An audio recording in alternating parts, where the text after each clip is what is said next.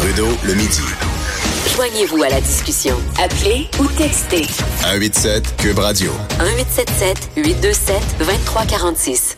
Luc La Liberté, notre chroniqueur politique de politique américaine, est en studio avec moi. Bon midi, Luc. Oui, bon midi, Jonathan. Euh, commençons par le, le crunchy, là. L'affaire Stormy Daniels qui a tellement fait parler, qui a fait couler tellement d'encre et qui lui a fait vendre beaucoup de, de vidéos et d'abonnements, on se le cachera pas. Et ses charmes. Euh, et voilà, avait mis en scène euh, l'avocat Michael Avenatti, qui à un certain moment est devenu pratiquement plus populaire que Stormy Ouais. Daniels. Mais là, lui, plus ça va, plus son portrait est, est comme ombragé. Il y a des poursuites. Et là, on a appris hier qu'il y a même euh, Stormy Daniels qui le poursuit. Moi, je pense qu'il a intérêt à déménager au centre du pays parce qu'il est poursuivi à Los Angeles et il est poursuivi à New York dans des dossiers qui sont similaires. C'est-à-dire que, puis on peut apprécier le personnage ou pas. C'est un personnage public qui effectivement était omniprésent. Mais il est coquille, là. Ah, sais, à fait. hein. c'était un gars qui paraît bien. C'est un gars qui avait un train de vie assez extraordinaire. Il s'exprime bien, très spectaculaire euh, dans, dans tous les aspects finalement de, de, de ce qu'il a fait. Euh, mais il semble que dans ses pratiques professionnelles et personnelles, ben, il y a des zones d'ombre également. Donc, du côté de Los Angeles, il est poursuivi pour des faillites frauduleuses, euh, détournement de fonds. Euh, il est également euh, poursuivi pour fraude bancaire. Euh, fraude fiscale. Et du côté de la côte est américaine, et c'est là où Stormy Daniels revient dans l'actualité, il était déjà poursuivi parce qu'il a tenté de faire chanter les grands patrons de Nike, Nike, ben oui. euh, dont il défendait un, un client. Et maintenant, on dit, ben, il y a 300 000 dollars qui avaient été versés par une maison d'édition à Stormy Daniels pour un bouquin qui était à paraître. Et euh, il est intervenu, Michael Avenatti, pour que le 300 000 dollars lui soit versé directement à lui. Il a pris cet argent-là et en a profité pour payer des gens envers qui il était endetté. Hey! Donc, il semble qu'il n'y ait pas de... Écoute, pour te donner une idée, là, si je me souviens bien, puis je pense que le journal, euh, le journal le rapportait ce matin, le Journal de Québec, je pense que s'il était reconnu coupable pour tout ce dont Ouais. il est accusé, c'est 355 ans ou quelque chose du genre euh, en prison qu'il euh, attend. Parce qu'on parle de, de, de crimes passibles de peine de prison. C'est pas juste des trucs financiers qui vont donner l'argent Ah, il, peut, il peut se retrouver. Il y a effectivement, il y aura des sanctions financières, mais il y aurait également une possibilité qu'il se retrouve derrière les barreaux.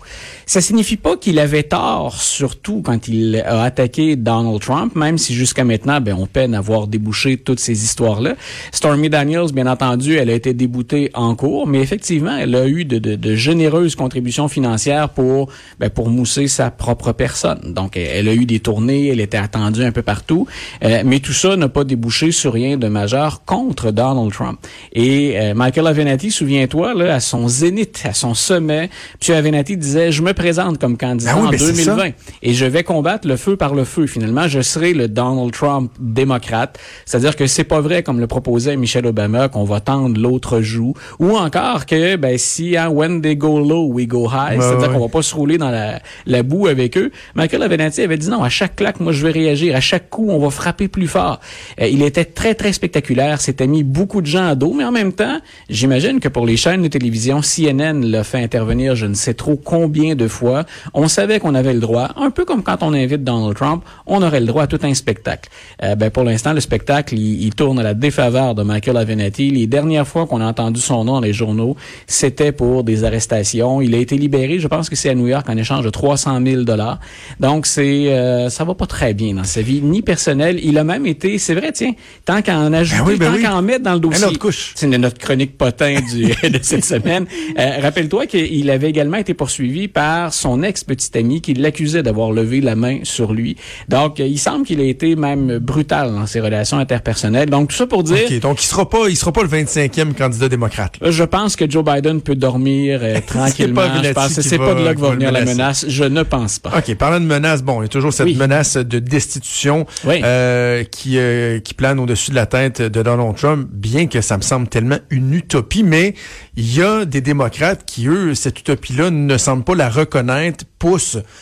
veulent aller de l'avant, mais ils se frottent à Nancy Pelosi qui, elle, euh, la représentante démocrate, dit non, faut pas aller là. c'est qu'il y euh, y a deux questions de fond liées à ça. Nancy Pelosi, comme tu le disais, ce qu'elle voit, elle, c'est, on peut bien l'accuser, Donald Trump, c'est perdu d'avance. Et si on l'accuse, ben, nous, effectivement, à la Chambre des représentants, on peut l'accuser, mais ce sont les sénateurs qui vont le juger. Et ce serait très étonnant, à peu près impossible, qu'il y ait suffisamment de républicains qui votent contre Donald Trump pour qu'on arrive à la majorité des deux tiers des sénateurs, majorité nécessaire pour le destituer. Donc, elle elle dit, ben, c'est, c'est couru d'avance, c'est joué d'avance, on n'arrivera pas à le destituer. Et Mme Pelosi, je pense en mémoire, la dernière fois où on a recouru à une procédure de destitution, c'était contre Bill Clinton. Et les républicains avaient laissé euh, durer le plaisir, fait durer le plaisir à la Chambre des représentants. On avait sali ou tenté de salir Bill Clinton autant qu'on le pouvait. Et ça s'était réglé très vite au Sénat parce qu'il n'y avait pas suffisamment de démocrates qui avaient euh, tourné leur veste contre, bien sûr, leur président. Alors, cette fois-ci, ce qu'on craint, c'est de c'est ce qui est arrivé aux républicains à l'époque, qui semblaient s'acharner sur Clinton. La population n'avait pas suivi, l'économie allait bien. Il y a pas mal de points de, de, de comparaison. Ah oui. Et grosso modo, ben, les républicains étaient sortis affaiblis de la procédure de destitution et ça avait fait passer Bill Clinton pour une victime.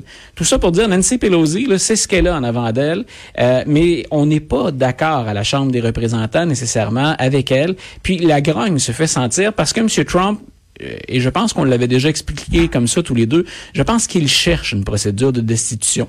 Il veut qu'on le qu'on braque les projecteurs sur lui pour montrer à quel point les démocrates s'acharnent. Pour se victimiser, Pour se finalement. victimiser. Donc, je, je pense qu'il fait tout pour provoquer. Puis c'est vraiment de l'obstruction systématique. Tout ce à quoi euh, il devrait coopérer, qu'il y ait des demandes qui émanent de la Chambre des représentants, il dit non. Et il fait dire non. Il oblige également des conseillers à ne pas y aller, même quand il y a des assignations comparaître. Les tribunaux, par deux fois cette semaine, ont donné raison à, à la Chambre des représentants, aux meneurs démocrates, en disant, vous avez le droit d'exiger des papiers, vous avez le droit d'exiger de la Deutsche Bank qu'on euh, verse certaines sources d'informations sur des demandes qu'avait effectuées euh, Donald Trump. Il y a même une question de blanchiment d'argent qui est rattachée à ça. On a beau insister de ce côté-là, Donald Trump résiste tout le temps. Mais c'est là où les démocrates disent, ceux qui s'opposent à Nancy Pelosi, Madame Pelosi, si on veut aller au fond de l'histoire, si on veut obtenir les dossiers, dans une procédure de destitution, il ne fait aucun doute devant aucun tribunal ou tribunal qu'on a le pouvoir d'enquêter et d'exiger les preuves que nous recherchons. Alors, ce qu'on pense, il y a personne qui, qui croit à la Chambre des représentants qu'on va destituer Donald Trump. Ceux qui sont pour la destitution se disent, dans une procédure de destitution, là, c'est très clair que la Chambre a des pouvoirs quasi illimités pour demander les preuves qu'on souhaite obtenir. Donc, c'est une autre stratégie. Madame Pelosi, pour l'instant, je pense encore le gros bout du bâton parce qu'elle dit, ben, regardez, les tribunaux sont en notre faveur. Est-ce que c'est un bras de fer qui est, qui est très divisif au sein des, des démocrates? Parce que Nancy Pelosi, on la voit comme étant une personne qui a, qui a- qui a une bonne influence chez Ouais. les démocrates, mais est-ce qu'elle pourrait être, tu sais, en bout de ligne, pratiquement décrédibilisée par euh, cette opposition-là qui pourrait venir passer par-dessus elle et, sa position sur, Ouais. sur le sujet? Elle joue gros parce que déjà quand elle a été nommée speaker de la Chambre des représentants, si tu te souviens, il y avait eu une fronde. Toute l'aile plus progressiste et plus jeune du parti disait on- oui, Madame Pelosi est expérimentée, elle a déjà été là, mais maintenant le parti est ailleurs. Et on a cette division-là qu'on va sentir dans la course entre les 23 candidats pour la présidentielle 2020. Euh, cette division-là, on la sent dans le dossier de la destitution. Il y a beaucoup de gens, et c'est en passant. Donald Trump, depuis qu'il a été élu, je dis, on est en terrain pour une procédure de destitution, ne serait-ce qu'en raison des conflits d'intérêts. Donc, il continue. Là, cette année, il a engrangé quoi 400 millions de dollars là, avec les, par l'intermédiaire de ses compagnies. Un président qui fait autant d'argent en décidant de la politique étrangère, mais en investissant lui-même à l'étranger, il y a des questions tout à fait légitimes à se poser, sans compter, bien sûr, tout le reste. Et tout le reste, c'est entre autres ce qui était contenu dans le rapport Mueller sur l'entrave à la justice.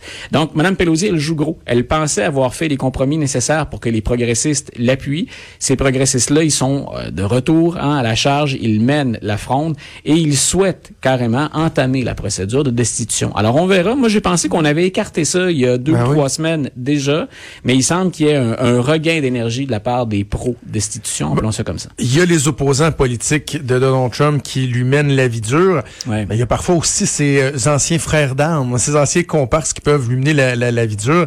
C'est le cas notamment de Rex Tillerson, l'ancien euh, secrétaire Ouais. d'État, qui bon avait été parti dans dans, dans, dans dans la controverse. Et là, lui quoi, il y a des rencontres ces jours-ci qui sont pas euh, de bon augure pour Donald Trump? Ça a pris plein de gens par surprise, républicains comme démocrates. On ne savait pas. Il n'a pas rencontré tous les législateurs, mais il s'est présenté avant-hier au Congrès et il a rencontré des chefs des, ou des meneurs, des leaders, si tu veux, républicains et démocrates. Et il a répondu à des questions et échangé avec eux pendant sept heures. Oh! C'est beaucoup de temps pour un ancien secrétaire secrétaire d'État a eu maille à partir avec le président, puis cette relation-là s'est mal terminée. Et M. Tillerson, on n'a pas l'ensemble des propos, bien sûr, des questions, des réponses qui ont été échangées, mais on sait que c'est pas flatteur pour Donald Trump. Grosso modo, il a dit, c'est beaucoup d'improvisation, euh, c'est pas une administration qui est sérieuse. Et de l'autre côté, il a dit, rappelez-vous quand Vladimir Poutine a rencontré Donald Trump en 2017, euh, ben Vladimir Poutine, carrément, en anglais, il a dit outplayed, hein, il a déjoué Donald Trump et il est beaucoup mieux préparé que ne l'est le président américain. Donc, c'est inquiétant. C'est inquiétant parce que ça vient d'un républicain. On peut pas douter que M. Tillerson est un républicain un peu et dur.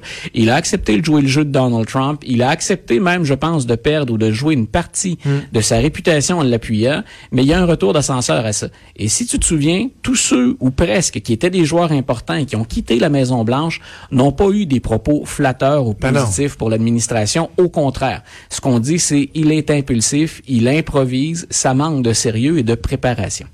Bon, le successeur de Rick Tillerson, Mike Pompeo, lui, euh, a beaucoup de pain sur la planche quand on pense à la Corée du Nord, entre autres. Mais là, il y a le dossier de l'Iran qui euh, occupe de plus en plus euh, l'attention. Et Donald Trump, qui fidèle à son habitude, lui a dit, si ça fonctionne pas, on va les écraser, on va les exterminer. Et il semble être de plus en plus sensible, M. Trump, à la présence de John Bolton, qui est son conseiller à la sécurité nationale. Et M. Bolton, il est dans le portrait depuis très très longtemps. Nos auditeurs l'ont peut-être déjà vu. C'est celui qui a les petites lunettes et une très très grosse moustache. C'est celui que Donald Trump doit calmer.